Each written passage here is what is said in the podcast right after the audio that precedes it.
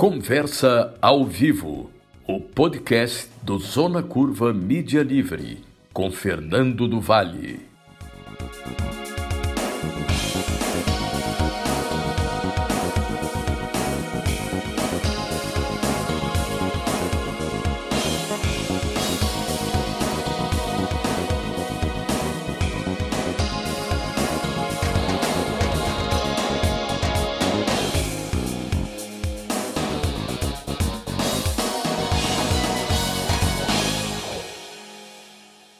Eu sou Fernando do Vale e estamos no Conversa ao Vivo, o podcast do Zona Curva Mídia Livre, apresentando um olhar crítico sobre os cenários do país através de entrevistas e comentários, sempre trazendo ao debate uma personalidade convidada. Estamos em todos os agregadores de podcast, sempre com episódio novo toda quarta-feira.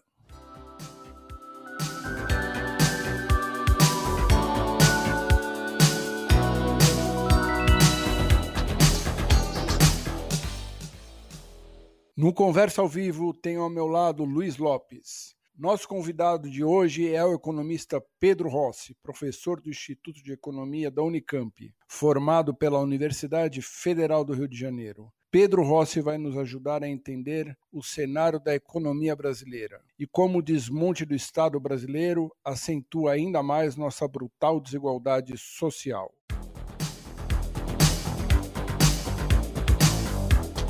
Fala, Luiz, beleza? Hoje um papo mais assim denso, vamos entrar na área econômica. E como é que você está, Fernando? Tudo bem? Tudo bem, tudo bem. Estou vacinado, não vacinei. Está vacinado? Cadê aí o seu comprovante de vacinação para ver se é verdade? Está aqui não, está aqui não, está guardado. É, ontem consegui me vacinar. Eu, eu, eu, já me implantaram o chip ontem. Foi Coronavac? Foi Coronavac. Foi, foi Coronavac. Já estou com o chip. Doriavac. Doravac, Doravac. Já tô, eu já não sei tô... você, mas aqui quando eu fui tomar aqui no Rio de Janeiro, fui tomar aqui no, no Hotel Fairmont, boa parte da galera que estava na minha frente não quis tomar porque era Coronavac.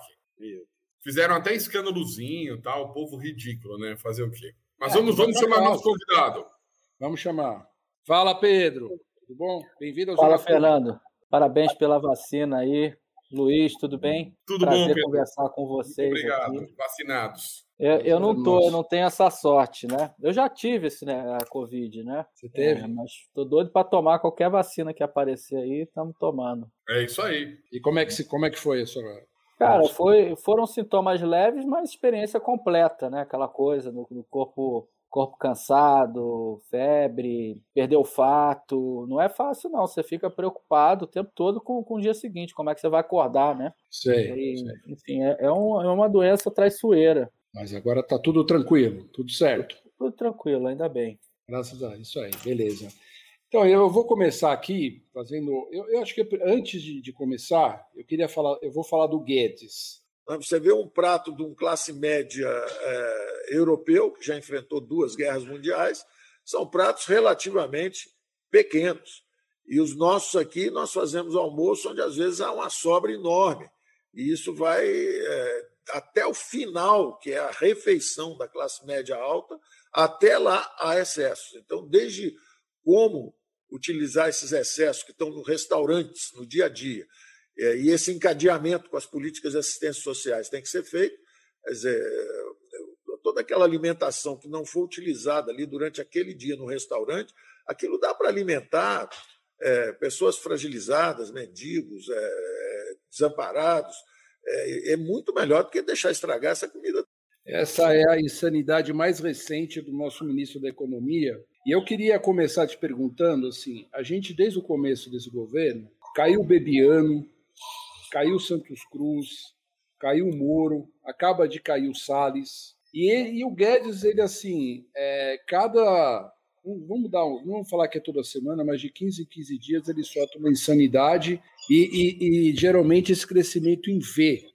Né? Então, é, a gente vai falar muito sobre austeridade e tudo, mas eu queria é, que você falasse um pouco sobre essa figura, porque me parece que ele é um. É, a gente já fala, fala, muito aqui sobre os sustentáculos do governo Bolsonaro. Né? A gente fala dos evangélicos, a gente conversou aqui com o coronel, o coronel Pimentel, um coronel crítico ao, a participação política do, dos militares no governo Bolsonaro. A gente falou com o professor João Roberto também, falando sobre os militares. Mas me parece que é, o Guedes, ele de uma certa forma consegue o apoio, isso eu quero te ouvir. Eu não sei se é da Faria Lima, é, quem da burguesia rentista, eu queria te ouvir um pouco. Qual você acha que é o papel do Guedes na manutenção do governo Bolsonaro, esse caótico governo Bolsonaro?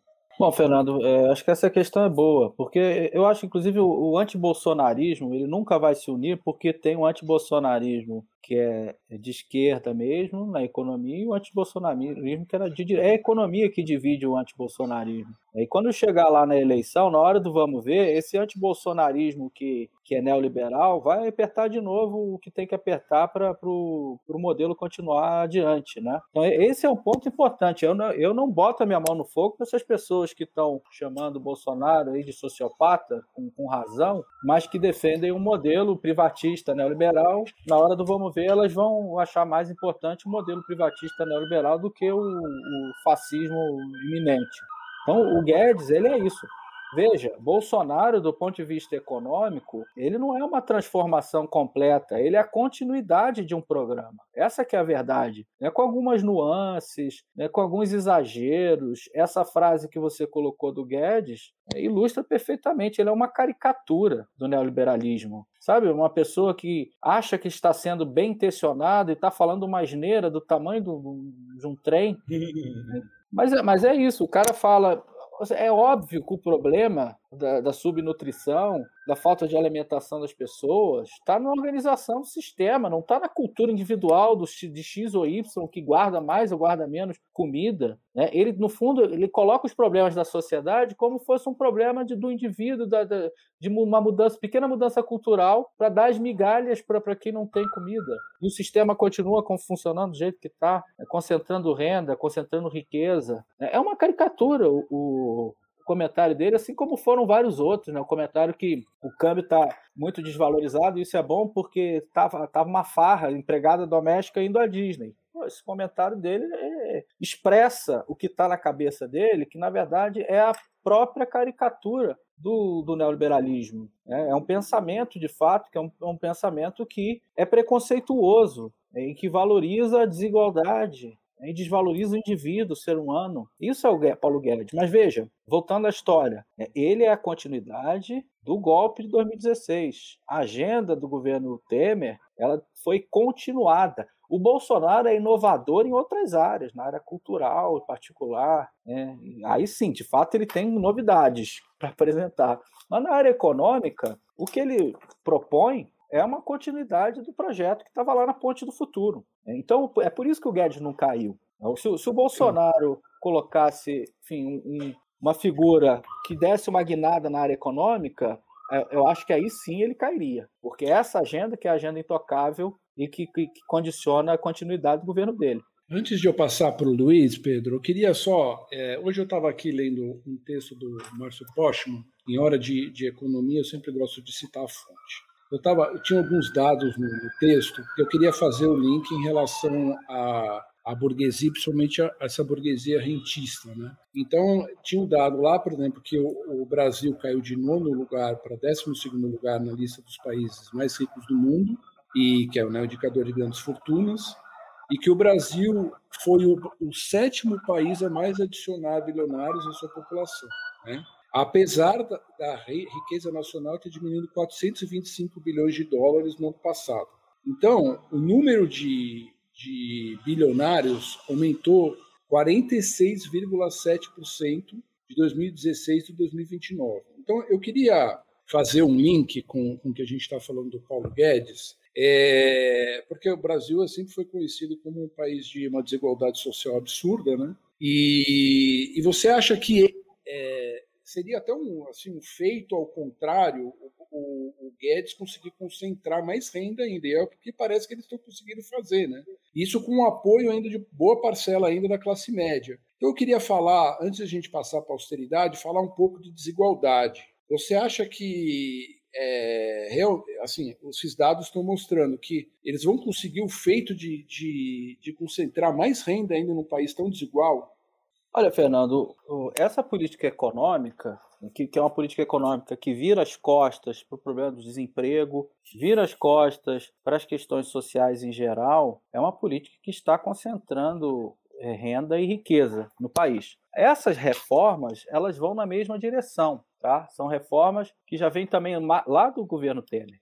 No ano passado, teve um fato curioso, foi que o auxílio emergencial contribuiu para a redução da desigualdade no Brasil. É impressionante o poder que tem um mecanismo de transferência de renda como auxílio emergencial. O auxílio emergencial mostrou para a gente, eu gosto de repetir isso, porque nem sempre as pessoas destacam isso, que se a gente quiser reduzir desigualdade no Brasil, a gente consegue. É, é uma questão de querer.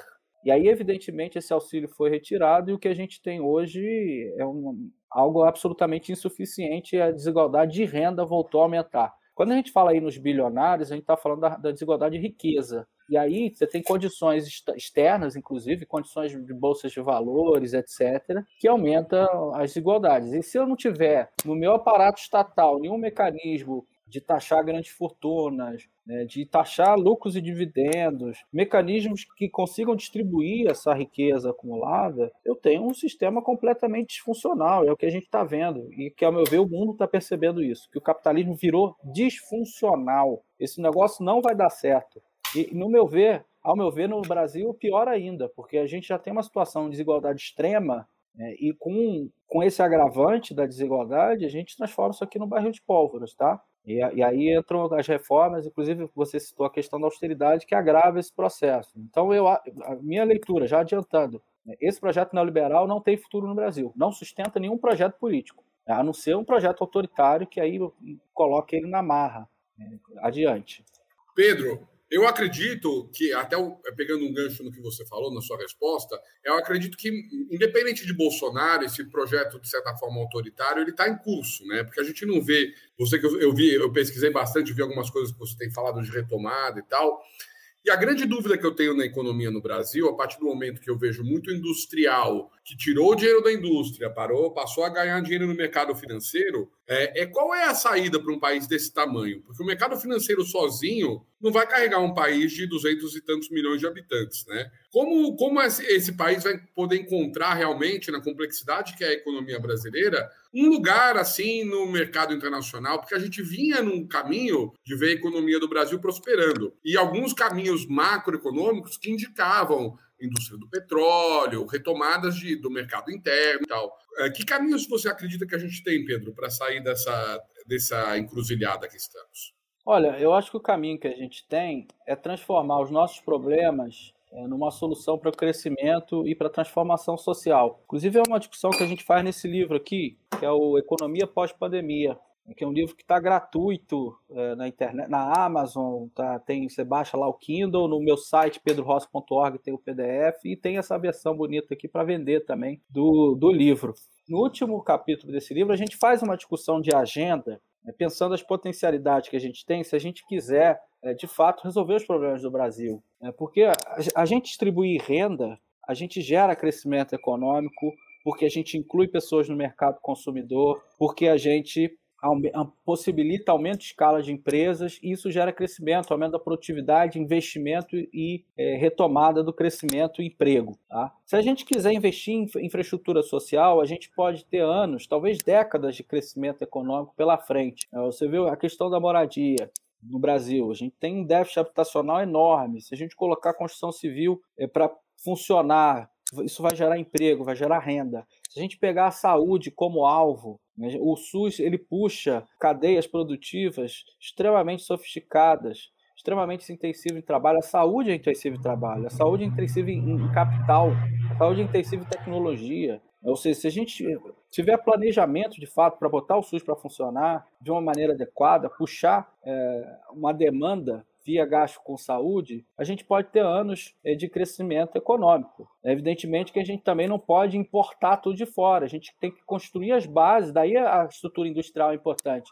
Veja, a indústria não é um fim em si mesmo, mas a gente precisa de uma base de material para garantia de direitos, como o direito à saúde. A gente precisa da tecnologia, medicamentos. Os fármacos no Brasil mais, mais da metade é importado. Por que não desenvolver isso aqui, essa, essa tecnologia? Isso é até uma questão de vulnerabilidade, como mostrou a pandemia.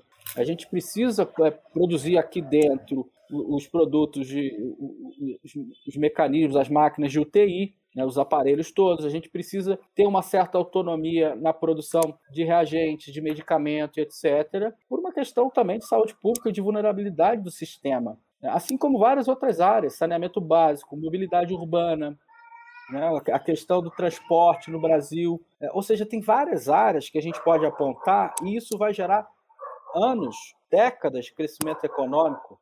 A China fez isso, eh, investindo em infraestrutura durante décadas e crescimento acima de 10%. Por que, que no Brasil não pode investir, investir no seu, nas suas questões sociais? Né? Então, então, no, acho... fundo, no fundo, nossas carências, de certa forma, são oportunidades de crescimento. Tá aí o caminho onde o país podia investir, ganhar produtividade e fazer a economia andar, né?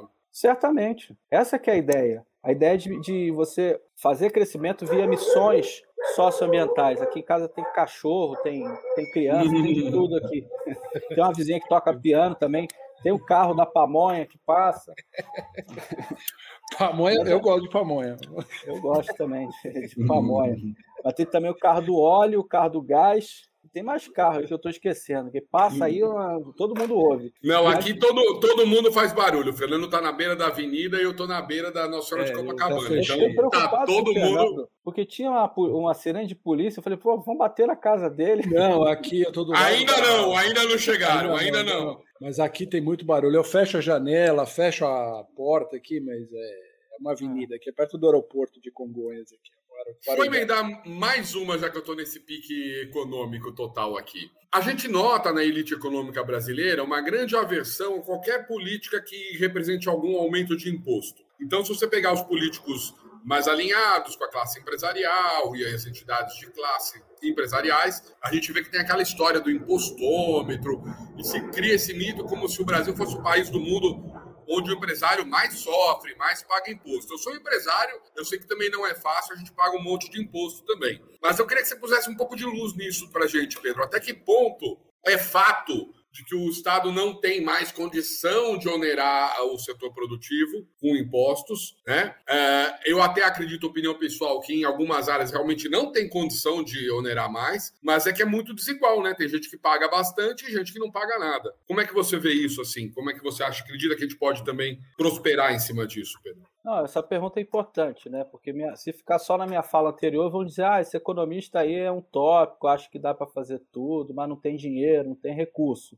Uhum. Ah, e, e, e, o fato é que tem recurso. O Brasil não tem problema de recursos, né? O problema tem, tem problema de desigualdade na alocação desse recurso. Os recursos existem. E o que, que faz a política fiscal? Você está trazendo o tema dos impostos, né? A política fiscal aloca esses recursos seja, arrecada via instrumentos, tributos, taxas, etc., e distribui via gasto, assistência, previdência. Ou seja, o Estado pode fazer tudo isso, pode transferir do mais rico para o mais pobre, ou o contrário, como deveria ser o certo, pode transferir uhum. do, do mais novo para o idoso, com a previdência social. O Estado tem capacidade de organizar recursos da sociedade, e esse, e esse assunto ele é, é escondido mistificado no caso brasileiro é, para esconder as possibilidades que nós temos. E a questão dos impostos é uma questão fundamental, né, porque não se financia um plano de longo prazo como esse que eu estou sugerindo é só via dívidas.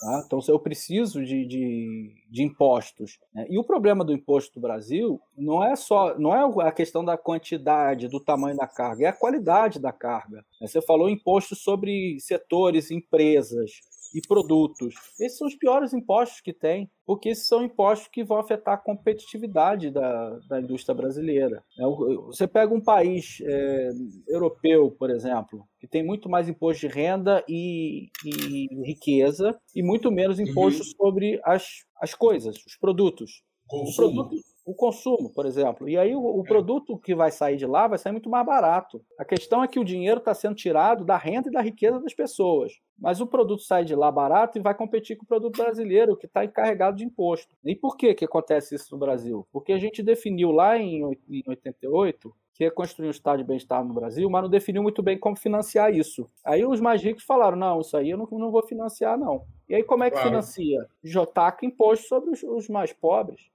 E é isso, impostos, impostos indiretos, de péssima qualidade, que afetam a produtividade da, da indústria, que são regressivos porque prejudicam os mais pobres. Né? Quando eu tenho aí um. Vou comprar água mineral, eu vou pagar sobre a água mineral o mesmo imposto que alguém mais rico que eu, que alguém mais pobre que eu. Só que relativamente à minha renda, eu estou pagando um imposto maior do que a pessoa mais rica que eu e estou pagando um imposto menor do que a pessoa mais pobre. Então é um imposto que prejudica a, a distribuição da renda. Então a gente tem que corrigir isso né, e fazer de fato uma carga tributária no Brasil que seja justa. Não é justa. Ela contribui para uma injustiça social. Tem estudos que mostram que são as mulheres negras que mais pagam imposto relativamente à sua renda. Tá certo isso? Está errado. Completamente errado. Então precisa corrigir isso e financiar um projeto é, de desenvolvimento com base numa carga. Mas veja, esse projeto também vai se, vai se financiar com base no próprio crescimento que ele gera. Tá? E inicialmente não tem problema nenhum em gerar dívida. Você falou no impostômetro, mas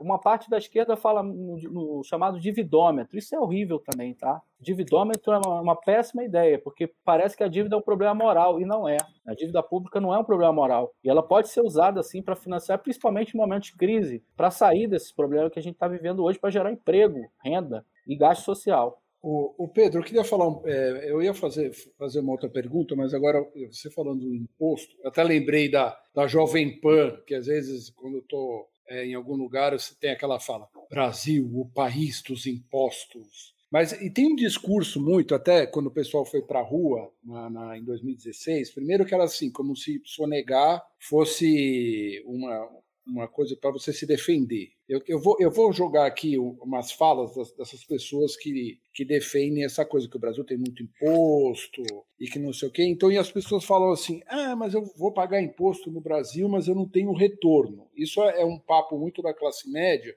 que a classe média paga, acaba pagando a escola, paga é, tipo plano de saúde. Então existe muito esse papo neoliberal pega muito a classe média por essa questão de você, poxa, eu tenho que pagar imposto e eu não tenho retorno. Então eu queria, eu tento conversar com essas pessoas, mas eu queria que você tentasse responder é, mais didaticamente para elas. O que, que você acha disso? Você sabe, Fernando, eu fui uma vez num congresso sobre essa discussão de impostos, a discussão do tributo, a carga tributária em vários países. Né? Então, tinha, um, tinha gente tudo que é lugar do mundo. E aí tinha um sueco que virou para o auditório e falou assim: Olha, na minha cidade, o atual prefeito se elegeu com um discurso que ia aumentar os impostos. Aí todo mundo falou: Como assim, cara? No Brasil, se alguém falar que vai aumentar imposto, não se elege para nem para.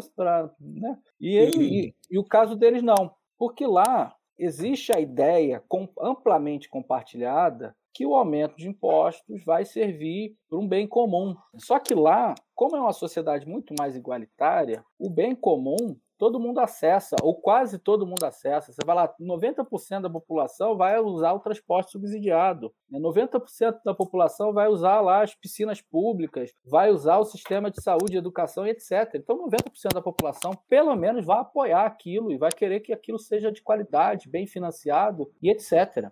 O caso brasileiro é o que você falou, Fernando. Você tem um sujeito que mora num condomínio, a segurança é privada, tem um filho na escola privada, o plano de saúde privado. Ele acha que não usa o SUS, mas ele usa, tá? Porque o SUS vai, vai desde a coisa de vigilância sanitária até as campanhas de vacinação que beneficiam todo mundo.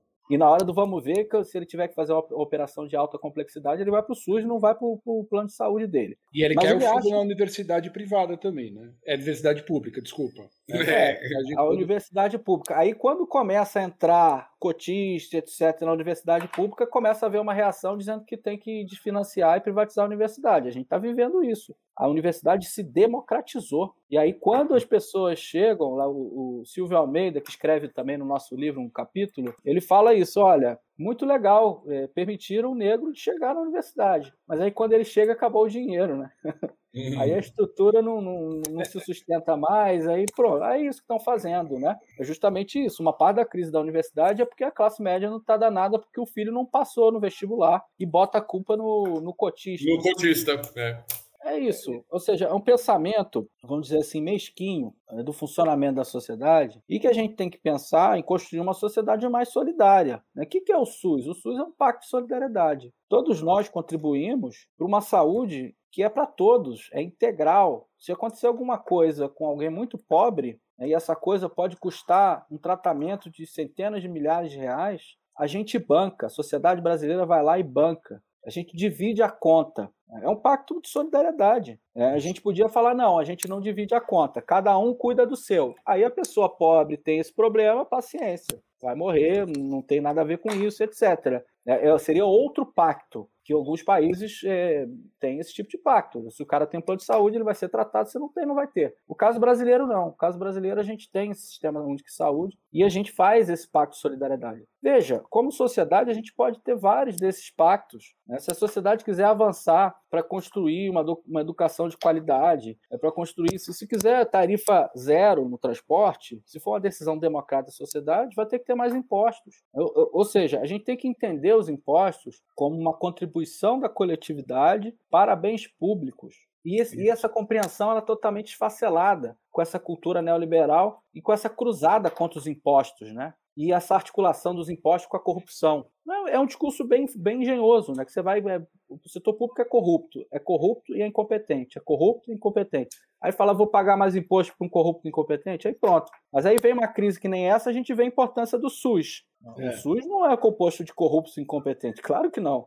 Pelo contrário, né? a gente tem instituições públicas que são fundamentais. Então eu acho que, Fernando, eu não sei se eu, eu conseguiria convencer teu amigo, tá? Mas eu acho que a gente tem que recuperar esse sentimento coletivo de solidariedade, né? de pensar no espaço público, senão vamos estar todos ferrados. Né? E é aí o, que, os magicos vão ter que se isolar em muros, porque não vão conseguir nem conviver no espaço público, porque vai ser um horror. Né? Porque a população não vai ter condição nenhuma de nada. E a gente enfim, vai, achar, vai continuar achando que não é culpa nossa? Claro que é. A gente só resolve os problemas do Brasil quando a gente entender que a gente é parte do problema, senão não resolve. Então, eu queria é, pular dos impostos para falar do tal. Tem vários nomes, né? Aqui a gente tem o teto de gastos, o austericídio, o terrorismo fiscal. É, para mim, o que, a, o que a Globo News faz, tem duas, duas comentaristas lá, é o terrorismo fiscal, noite e dia. Assim. Mas antes de, porque se você pegar várias, várias figuras desse governo, tem uma fala, até é, tem uma fala que outro dia que era mais comprida do Onyx também, é, sobre essa coisa do Brasil tá quebrado. É, faz, hoje é ju, 24 de junho, é dois anos e meio eles estão repetindo isso. Chefe, o Brasil está quebrado, chefe. Eu não consigo fazer nada. O senhor passou por Eu queria mexer na tabela de imposto de renda. Tá? Teve sim. Não querem. Esse não vírus quer. potencializado pela mídia que nós temos, essa mídia sem caráter que nós temos. É verdade. É, Mas o povo está alerta a isso. É um trabalho tá incessante de tentar desgastar para retirar a gente daqui, para voltar alguém para atender os interesses escuros da mídia. De, de algumas pessoas. Tá? Né? E é se some a isso, né, que o Brasil não tem uma. O senhor tenha cultura... fé em Deus e, e, e, faça o que o senhor está fazendo, não, que está bom. Uma luta, não é fácil. até a final de 22, pode ter certeza. Vamos lá. Então, esse discurso, na verdade, tem o ser final aí do, do, do gado lá, é, desejando boa sorte, mas eu queria focar nessa parte do Brasil tá quebrado. É engraçado, porque se você for pensar, a gente estava falando antes, por exemplo, da, do auxílio emergencial. É, era um projeto da oposição e, de repente, o dinheiro apareceu, né? Então, era eu, eu, não vou aqui, os dados eu não tenho de cabeça, você deve tê-los, assim, mas era tipo dois meses quase o orçamento da, do Bolsa Família do ano inteiro para auxílio emergencial. Então o dinheiro brotou da onde, entendeu? Então, e, e eu queria ouvir um pouco você sobre isso e também sobre é, essa questão que é assim, é, até a fala do Onyx, que é impressionante como você ouve, sei lá, Ricardo Amorim falando isso, é, vários comentaristas da, da grande imprensa, a história da comparação do orçamento doméstico com a casa. Eu acho, eu já vi até o professor Ladislau falando sobre isso também. É sempre assim, para, então a pessoa está na, na, na casa, pode imprimir dinheiro, pode decidir o juro que vai pagar no banco. Então é, é, é assim, e esse é o discurso que a gente ouve há muito tempo. Assim. Então você está tá falando sobre é, que esse projeto não é um projeto bolsonarista, mas isso a gente ouve desde o Levi, quando a Dilma é, é, infelizmente, indicou o Levina em 2015, entendeu? Então, esse discurso, ó, já, já são que seis anos que, que depois que saiu essa, essa turma mais do, do Manteiga, tudo que a gente ouve esse discurso. Então eu queria que você falasse um pouco dessa coisa aí do dessa, desse mantra que a gente ouve é, noite e dia do, do austericídio, que tudo tem que não tem dinheiro, que o Brasil está quebrado, e daí para o auxílio emergencial teve grana e, e surgiu da onde? Da, da cartola, né? É, esse é um ponto importante, Fernando, porque eu acho que toda a narrativa deles se sustenta nesses mitos que a gente precisa desmascarar. Que na verdade são vários mitos, a mitologia toda em torno da austeridade fiscal, né? São vários vários mitos que a gente precisa desmontar. Tem esse mito do orçamento doméstico, tem o mito que a austeridade gera crescimento, tem, tem mito que uh, o Brasil está quebrado. Uh, todos esses são mitos falsos. Né? O Brasil quebrou na década de 80 e quebrou porque tinha dívida em dólar.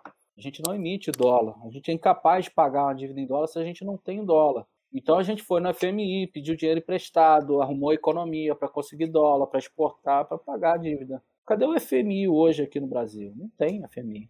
O FMI é devedor nosso, a gente é credor na FMI, não tem nada a ver com dívida externa. A gente não tem problema nenhum de dívida externa, nenhum, nenhum problema em pagar a dívida. É curioso que, que os pessoas, as pessoas falam que o Brasil está à beira de um, de um abismo. Eu ouvi até a palavra apocalipse fiscal, sendo que a gente tem as menores taxas de juros da, da, da história, curta e longa. Isso não faz é. nenhum sentido, mas é, é zero. O sentido é zero. É o tal do terrorismo fiscal que você citou aí. É o terrorismo fiscal é essa tentativa de coagir a opinião pública a aceitar uma determinada agenda com base no medo, dizer, olha, se furar no teto de gastos, o Brasil vai quebrar, vai ter um apocalipse fiscal. Olha as palavras que, que eles usam, né? Se, é, se gastar demais, vai ter uma hiperinflação no Brasil, sabe? Coisas que estão totalmente fora do radar e eu tenho denunciado. Eu vou lá no Twitter e denuncio sempre quando eu vejo esse tipo de, de análise, porque eu acho que a gente tem que denunciar a ponto dessas pessoas ficarem constrangidas. Muitas delas ficaram, viu? Essa, essa fala do Bolsonaro, eu lembro que quando ele falou isso, como a imprensa está crítica do Bolsonaro, muitos foram lá criticar, falando: ah, não é isso, é, é, tem dinheiro.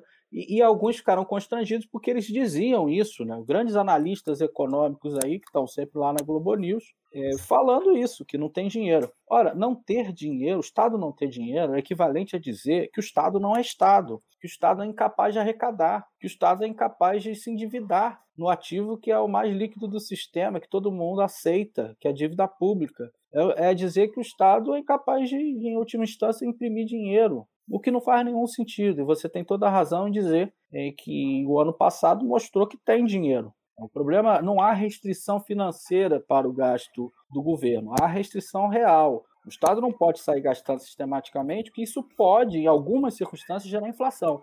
Mas no caso atual, quando a gente tem uma economia que anda de lado, com desemprego lá em cima, o gasto público vai gerar renda e emprego. É dever do Estado gerar emprego. É, é um discurso que está mudando lá fora e que aqui não muda, viu, Fernando? A mídia lá fora está assimilando essa discussão. O discurso do Biden no Congresso americano, ele, no fundo, é transformador, porque desde o Reagan ninguém fazia um discurso, nenhum presidente americano fazia um discurso daquele. Ele basicamente está colocando o Estado como indutor do crescimento é. e o gasto público como gerador de emprego. E é um plano de investimento bem audacioso, né? Um plano de investimento público, porque parece que no Brasil existe muito essa falácia assim que ah não, mas é a iniciativa privada, não sei o quê, mas a iniciativa privada investe muito pouco no Brasil, né? A, a maior parte do que tem que ter investimento, principalmente nas áreas essenciais de infraestrutura, tudo, quem tem que fazer é, é o Estado, né? Não, num sistema capitalista, é claro que o investimento privado é fundamental. A questão Lógico, é a seguinte: a gente está numa, numa crise que o setor privado não investe, e por motivos óbvios.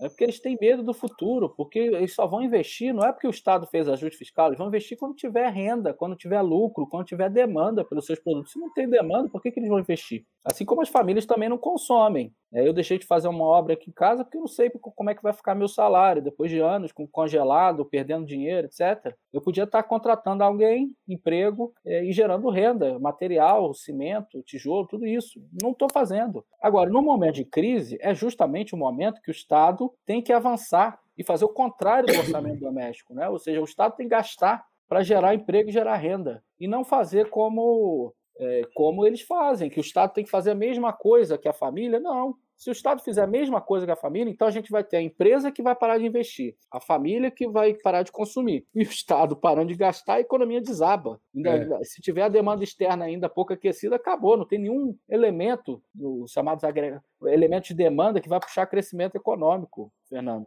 Essa é a história. Então esse, esse discurso é totalmente falso, que a gente tem que desconstruir ele. Eu ia perguntar, Pedro, o seguinte: é, eu vi bastante você falando no, no, livro e nos artigos mais recentes sobre a retomada.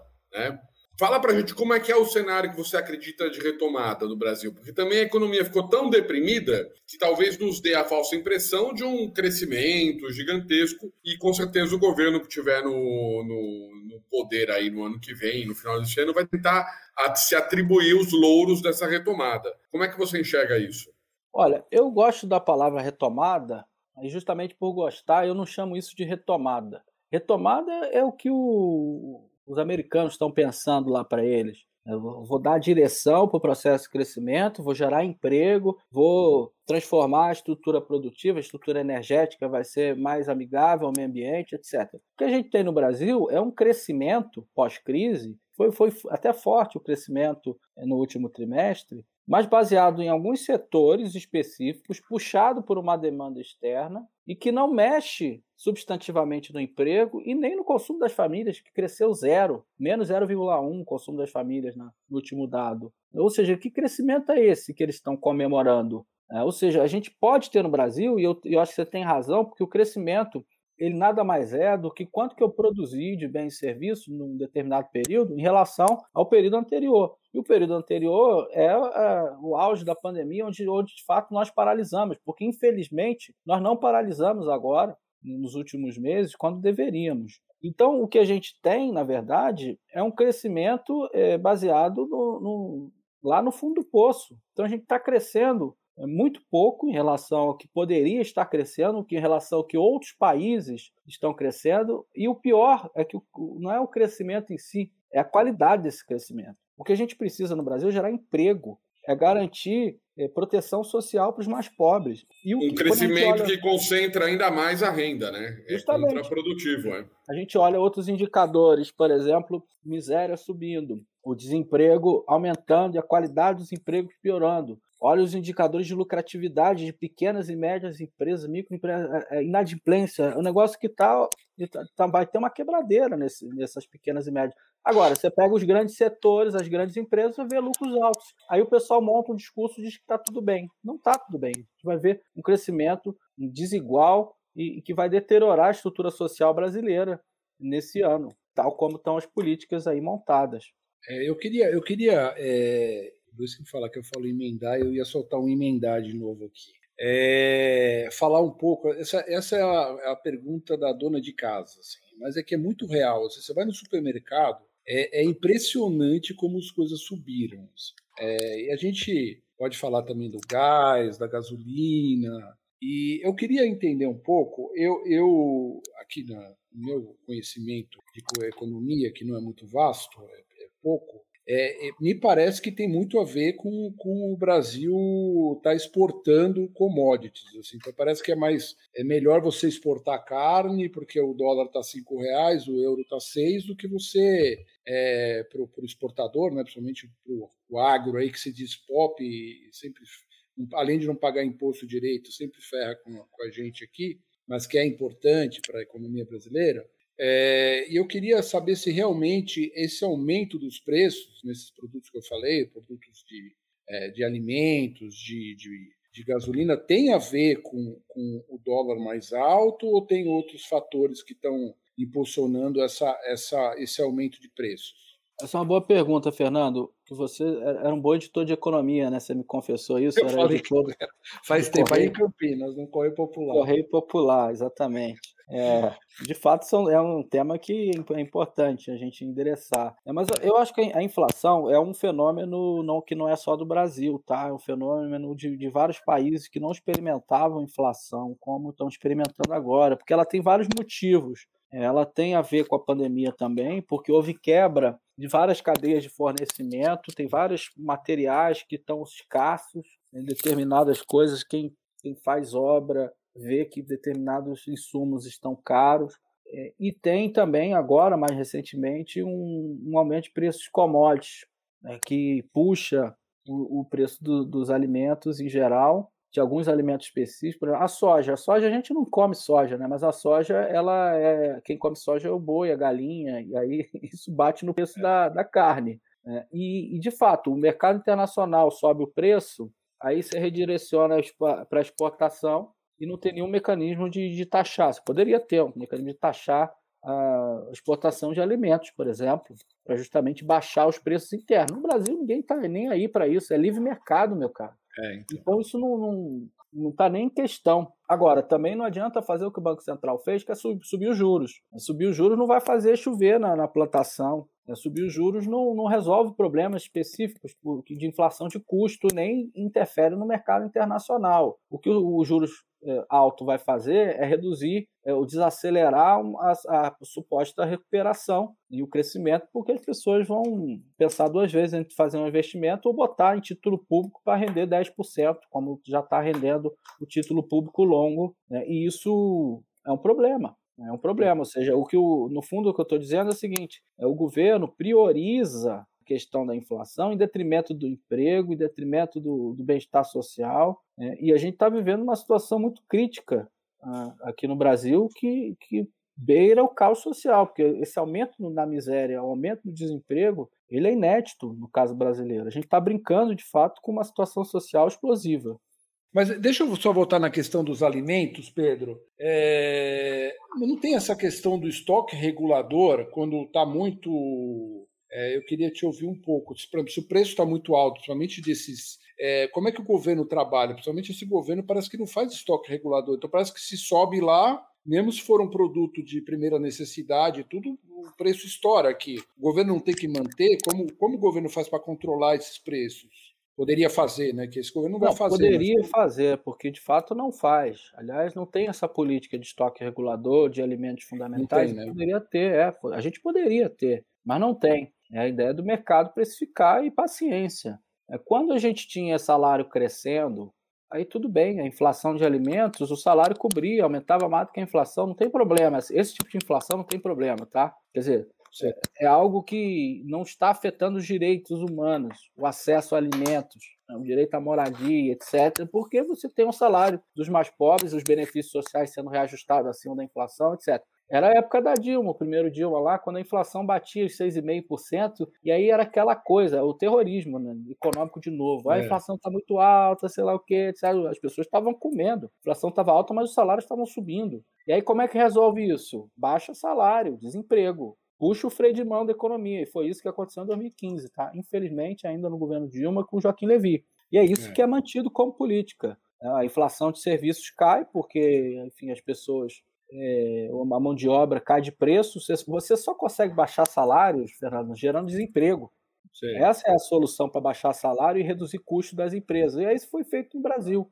Né? Foi uma solução para a luta de classe, para o conflito distributivo que estava posto ali, porque a gente tinha uma situação próxima, um nível de emprego alto, não vou falar a palavra pleno emprego, mas um nível de emprego muito alto, onde as reivindicações salariais subiam e, e eram atendidas lá em 2014.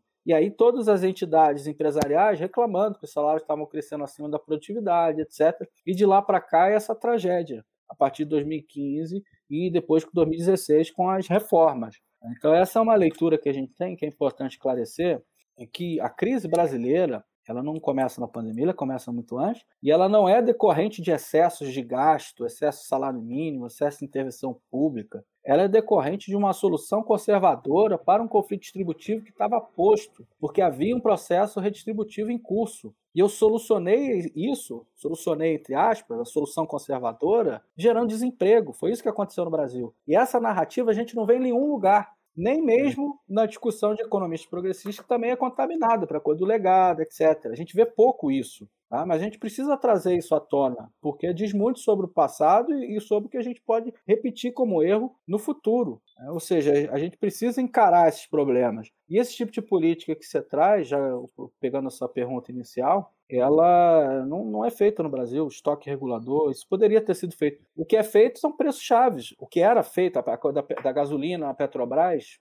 era corretamente é, é, regulada. Não necessariamente o preço estava correto, mas você não pode ficar absorvendo a volatilidade de preços de mercado futuro, de mercados no exterior e, e deixar bater na bomba de gasolina né? deixar, e deixar bater no preço dos produtos, porque é o custo que aumenta e se reduz. Então, a gente precisa encarar a questão da inflação de outra forma. Isso não, não pode ser tratado só com juros e é preciso de outras políticas para tratar a inflação no Brasil.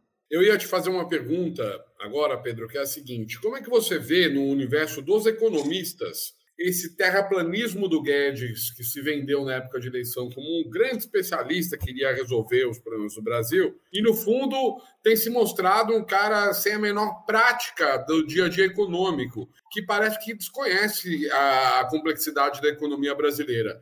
Esse silêncio assim de toda a classe econômica, assim, em especial a classe é, mais ligada aos interesses da elite brasileira, é, não, não, não joga por terra assim todo esse discurso neoliberal né? Esse silêncio te incomoda, Pedro? Como é que você vê isso, assim, o silêncio da classe econômica? Assim? Olha, eu, eu, vejo assim, tem dois tipos de neoliberalismo no Brasil. Tem o do Paulo Guedes, que é o tipo neoliberalismo anacrônico da, da década de, 90, de 70. Ele anda Isso. com o manual de, de, de, economia monetária da década de 70, de Chicago e tal. Isso aí está totalmente ultrapassado. E tem o neoliberalismo, que é o, o, Guedes com um certo vernizinho, sabe, social e etc., que é o neoliberalismo lá do INSPE, desse, desse, da coisa que fica pautando o noticiário da Globo e etc., que a gente vê os analistas. Um negócio meio banco mundial, sabe? Ah, tem a política social, a coisa focalizada, nada universal. É, a política é, macroeconômica tem que ser toda contida, busca equilíbrio orçamentário sistematicamente, metas de inflação. É isso. Os dois são muito perigosos, tá? É, é isso que eu, a coisa da econômica ela é complicada, Luiz. Porque é a, gente, a gente, tem que vender um, um novo modelo econômico, talvez, para o brasileiro acreditar realmente. É num caminho, eu nem vou dizer desenvolvimentista, porque acho que essa palavra foi tão, tão usada de forma errada que talvez ela tenha se queimado, né? Mas acreditar num caminho de como o Brasil vai crescer mesmo, né? Enxergar uma luz no fim do túnel nesse sentido e entender que sem Estado também essa conta nunca vai fechar, né? Perfeito, talvez o Biden, que... talvez o Biden consiga convencer os Faria Limers e os PSDBistas desse caminho, né, atualmente. Não, sem dúvida. Eu acho que a situação internacional nos ajuda, apesar do Brasil demorar um tempo para se ligar ao que está acontecendo lá fora, né? E o Biden é uma prova dessa transformação, mas é uma, é uma, transformação que já vem ocorrendo há algum tempo, tá? O pensamento econômico ele tem se transformado, né? os paradigmas econômicos eles têm mudado né? lá, lá fora. O Banco Mundial não é o mesmo, o FMI não é o mesmo, o FMI não propõe essas maluquices que está sendo discutido aqui Sim. no Brasil, é. né? Inclusive teve o Financial Times publicou um artigo dizendo que o último prego sobre austeridade fiscal tinha sido pregado, ou seja, acabou, enterrou esse negócio, porque ninguém mais está falando, não é FMI, não é.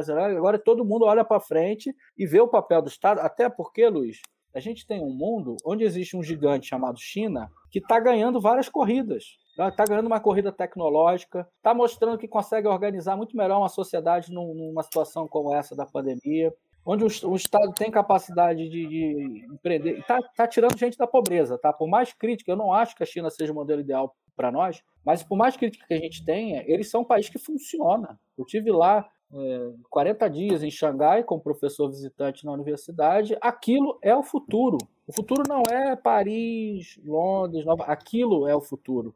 A cidade do futuro, a forma de organização social e eles manejam uma cidade de 25 milhões de habitantes de uma maneira impressionante. Né? O capitalismo chinês, né, que, que, mescla a coisa do, do, do, passado socialista e, de certa maneira, ainda mantém isso, porque as grandes decisões de investimento são feitas pelo Estado e não pelo setor privado, onde o mercado financeiro tem pouca ou nenhuma influência sobre essas grandes decisões. Eles estão mostrando um caminho que os Estados Unidos está ficando para trás. Então, quando o Biden faz aquele discurso, ele dá várias cutucadas na China, na, nas entrelinhas, quando ele defende os sindicatos, por exemplo, ele está fazendo uma crítica direta aos chineses, que tem outro modelo de organização empresarial. Aliás, tem um filme Indústria Americana, um filme, um documentário ganhou muito Oscar.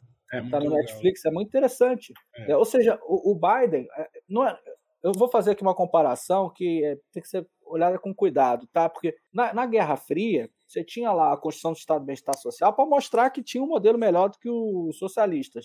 Né? Hoje não tem nada a ver com a Guerra Fria, mas a gente tem ali a China que está mostrando um outro caminho de organização social para o mundo. E está claro que aquilo funciona, que eles estão crescendo sistematicamente, que o Estado em cima da economia funciona. Né? E aí o que, que o Biden está fazendo? Ele está fazendo um movimento movimento de transformação.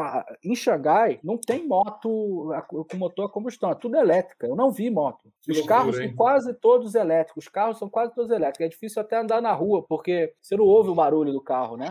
Então é, é aquele monte de carro silencioso passando. Eles estão fazendo essa transformação energética. Aí os Estados Unidos vai fazer o quê? Vai ficar para trás? Eles têm que fazer também. E o Brasil, gente, a gente está perdendo outro bonde da história que vai demorar muito tempo para a gente se levantar, porque vem essa nova tecnologia que está aí, a gente vai, enfim, vai perder muito, porque ela vai transformar a vida das pessoas. Né? Essa coisa da, internet 5G, da, forma, nosso cotidiano, os serviços públicos, tudo isso vai ser transformado. E a gente não vai absorver, absorver isso via mercado. Né? Se absorver via mercado, vai demorar um monte, vai chegar só no topo, não vai cair, vai aumentar as desigualdades, vai ser um horror. Precisa de um Estado organizado para negociar, inserir, é trazer tecnologia para dentro, ter capacidade de infraestrutura para fazer tudo isso. Cadê esse Estado? Não tem. Não vai ter. É, é a mesma e coisa para a área e o, que a, e o que a gente tinha, com várias estruturas que o Brasil tinha de cadeias produtivas, todos em processo de desmonte, né? É, isso Sem eu queria. Eu queria, eu queria emendar. É, lá, lá, lá, Luiz, emendar. Eu, eu, vou, eu não me emendo. Você, você falando que só lá tem é, é, carro elétrico, tudo, não tem moto. Aqui, tem, aqui não tem tanta moto, mas tem motociata né, do Bolsonaro. Né? E, e, é engraçado você falando da China, porque aqui a gente estava falando no começo sobre a questão da guerra cultural, e até a gente estava falando sobre Coronavac, tudo como existe esse ódio aí né, nesse governo pela China. Mas eu queria é, fazer aqui a minha última pergunta, falando sobre a nossa elite. É, a gente estava, porque assim, né, a gente está falando muito, a gente estava até citando esse documentário né, é, da Netflix, né, indústria, indústria americana, é muito bom, né, do é, e mostra essa, essa briga cultural é, entre a forma que, que, que a China se organiza e a forma que os Estados Unidos se organiza dentro de uma, de uma indústria. Eu recomendo muito também. Mas eu queria falar um pouco é, da nossa elite, porque a gente sabe que o nosso parque industrial está passando,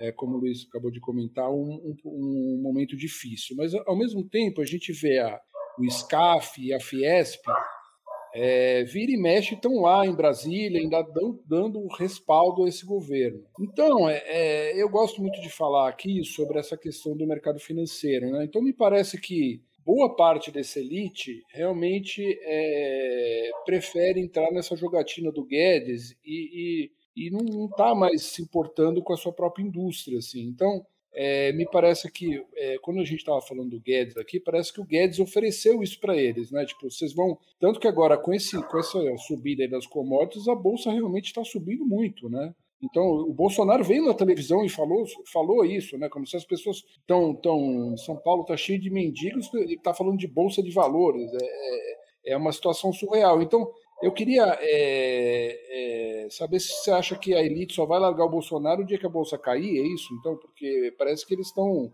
Se a bolsa está subindo, eles continuam no, no na, na, trilha do Guedes.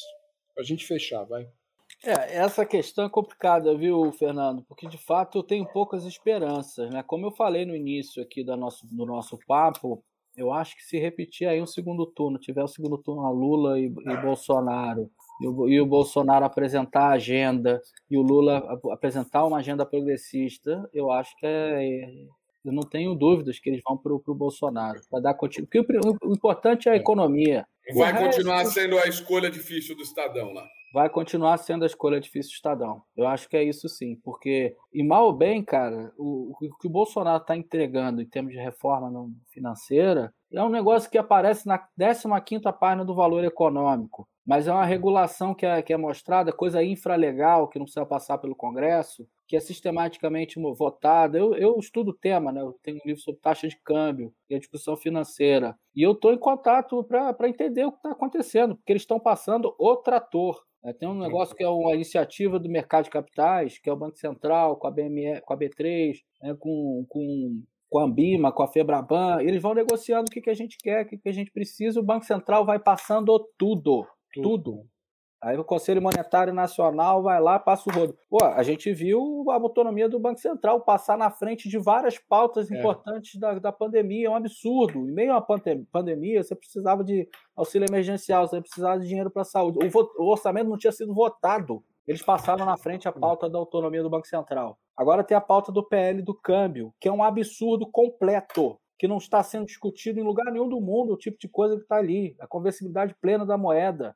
E aquilo lá vai passar, já passou na Câmara, vai passar no Senado também. Né? é uma seja, dolarização da economia? É, Explica é uma um dolarização da economia, Fernando. É uma coisa é, que é muito preocupante. É o caminho que a Argentina passou, é o caminho que o Equador passou, que dola, o Equador dolarizou completamente, a, a Argentina não dolarizou completamente, mas dolarizou parcialmente. Os argentinos pensam em dólar. E no momento que eu puder ter uma uhum. conta em dólar e uma conta em real, eu ligar para o gerente do banco, uma, ir no aplicativo e mudar de um para o outro, e todo mundo fizer isso ao mesmo tempo, acabou a moeda brasileira. Você tem instabilidade enorme, vai ter volatilidade e, e a gente não vai conseguir ter autonomia e segurar a moeda brasileira e, e perde instrumentos de política fiscal, de política monetária. É o caso argentino. Né? Vira um todo... país de segunda classe também, né? Vira um país de segunda classe. Mas o que, o que mais impressiona é, é a defesa desse tipo de medida com base num discurso anacrônico. É como se a gente estivesse vivendo uma segunda onda de liberalização, porque a primeira foi lá no Fernando Henrique, mas lá havia um certo consenso, uma certa ideologia que estava lá de pé. Agora não tem mais nada. E eles estão passando com base em argumentos que não são aceitos mais em círculos acadêmicos, em círculos técnicos, no FMI, no Banco, nem na OCDE, que eles usam como parâmetro, Sim. Eles estão usando esses argumentos e está passando essa agenda financeira. A gente não está nem vendo. Está passando a boiada Está passando a boiada financeira. Está a boiada financeira também.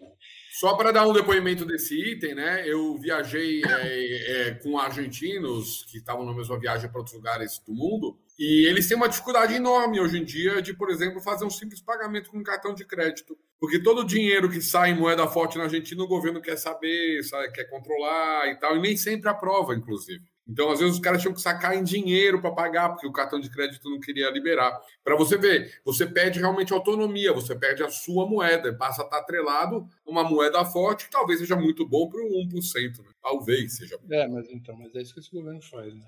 Então, vamos, vamos encerrando, ô Pedro. É, eu queria, antes de a gente encerrar, a gente tem aqui uma, uma. A gente faz aqui umas dicas aqui umas dicas culturais aqui. Não sei se você devia ter te avisado, mas você deve. o que você está lendo, o que, que você está vendo. A gente ainda está nessa. Dicas culturais. Interminável pandemia, eterna pandemia. Vão, vai você primeiro, Luiz? Não, vai o nosso convidado primeiro, ou você, se quiser. Você tem que pensar um pouco. Você tem alguma coisa na ponta da língua aí, Pedro? Não, fala aí, Luiz. Eu vou pensar aqui alguma coisa. Pensar um pouco. Vamos dar um tempo. Na realidade, eu, eu queria. Eu sempre tenho recomendado uma playlist, né? Então a playlist de hoje é um pouco diferente. E na realidade, eu queria lançar uma contratendência aqui nessa playlist hoje. E queria celebrar um dos roqueiros mais menosprezados da história do rock nacional, que é o nosso bom e velho Supla. Então eu criei uma playlist que é até motivo de um pessoal tirou sarro de mim, que a playlist é os melhores músicas do Supla. Então eu peguei eu não, eu toda a carreira. A piada, eu não vou fazer a piada, mas ela o já está pronta. É um cara... Então tá bom, mas o Supla é um cara legal. Você vai ver que eu estou criando aqui um tributo ao Supla. E esse aqui, essa playlist é a pedra fundamental do tributo ao Supla. Vai desde a época do Tóquio, com Roupa X, Metralhar e Não Morrer, Garota de Berlim, Break the Ice, Motocicleta Endiabrada, são os é novos, Kung Fu New, são os antigos, Encoleirado, é, ilegal. Exatamente. Então, eu acho que o Supla, apesar da gente brincar, zoar um pouquinho com a figura dele, ele é uma figura pop essencial para a gente ler esse final do século XX, esse início do século XXI. Ele, com todas as loucuras dele, filhos de político, punk de boutique, se a gente for lá peneirar um pouquinho ali na discografia do Supla, a gente vai ver que ele tocou com grandes músicos, fez grandes parceiros nesses anos todos. Uma coisa é certa, as músicas têm sempre um bom humor do Supla, dá pra gente ele dar uma é, risada é junto. Bom. Ele é muito bom. E ele é um cara legal de entrevistar. Um dia vamos trazer, a gente já trouxe o pai aqui, até ontem, não, ontem não, foi 80 anos do Suplicy, né? Exato. Esses dias, eu vi até um negócio que me emocionou, que é a música aqui que ele cantou pra gente aqui, que até tem um trecho aí no, no nosso YouTube, galera. Cola lá que é o do o Blowing in the Wind.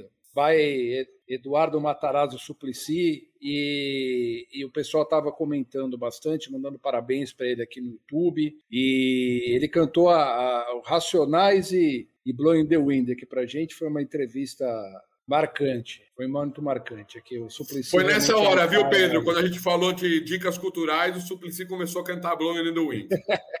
Foi, que, foi basicamente o, o, o, que aconteceu. O Pedro vai cantar o hino do Flamengo. Vai cantar o hino do Flamengo. Ai, meu Deus. É.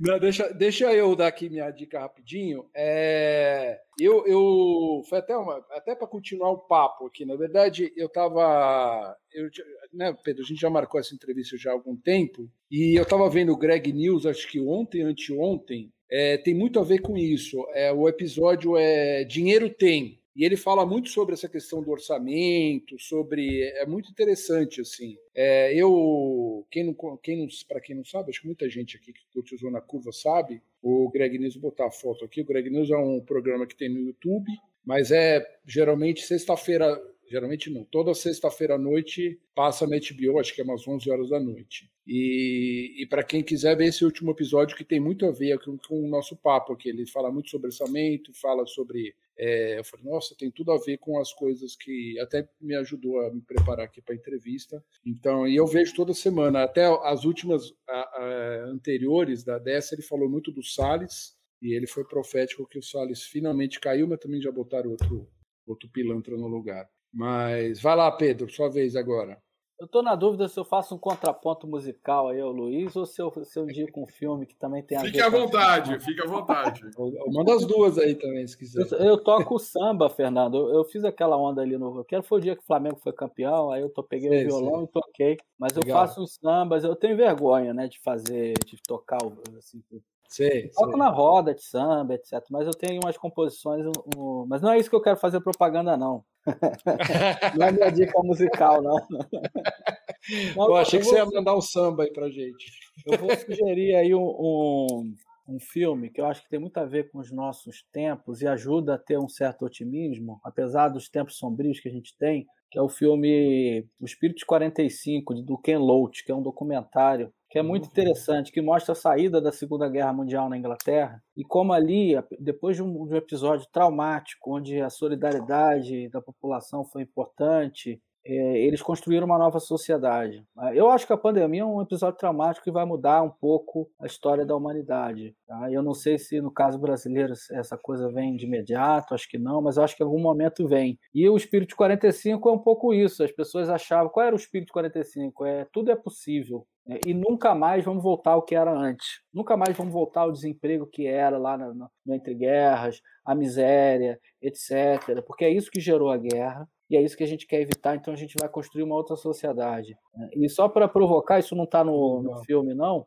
no documentário, não, mas o, a Inglaterra saiu da Segunda Guerra com 250% de relação dívida-PIB, ou seja, uma dívida pública enorme, enorme. Né? Os nossos economistas aqui iam dizer que era um absurdo, que tem que cortar gasto. Eles aumentaram o gasto público, construíram o NHS, que é o SUS da Inglaterra, construíram um plano de moradia que até hoje é exemplo, né? estatizaram setores fundamentais da economia. É né, e, e, de fato construiu o estado de bem-estar que só foi ser desmontado lá com a Margaret Thatcher na década de 80. Então é, é um filme interessante que para quem tiver curiosidade. Eu, eu sou muito fã do, do Ken Loach, eu já até esse último Você Não Estava Aqui, que é o filme que pirei nesse filme, Daniel Blake, eu já indiquei aqui, os últimos dois eu já indiquei aqui. Esse, esse onde você viu esse, esse documentário? Eu vi aqui é de 2013, eu não, não sabia desse documentário. Rapaz, eu não sei onde tem não, Fernando, eu, eu tenho é. uma, uma, cópia pirata no, no, meu. É, porque eu não sabia desse documentário, eu fui, joguei aqui rapidinho aqui, eu vi que é um, filme, um documentário de 2013, e que eu não sabia, tem aquele também do Eric Cantona, eu estou lembrando aqui de vários, ele já está até já com uma certa idade, mas eu sempre espero os filmes dele, mas esse aí eu não conhecia não. E boa, ótima dica aí, valeu. Agradeço a participação do economista Pedro Rossi e do Luiz Lopes. Na próxima quarta voltaremos com Conversa ao Vivo, o podcast do Zona Curva Mídia Livre. Muito obrigado e até lá!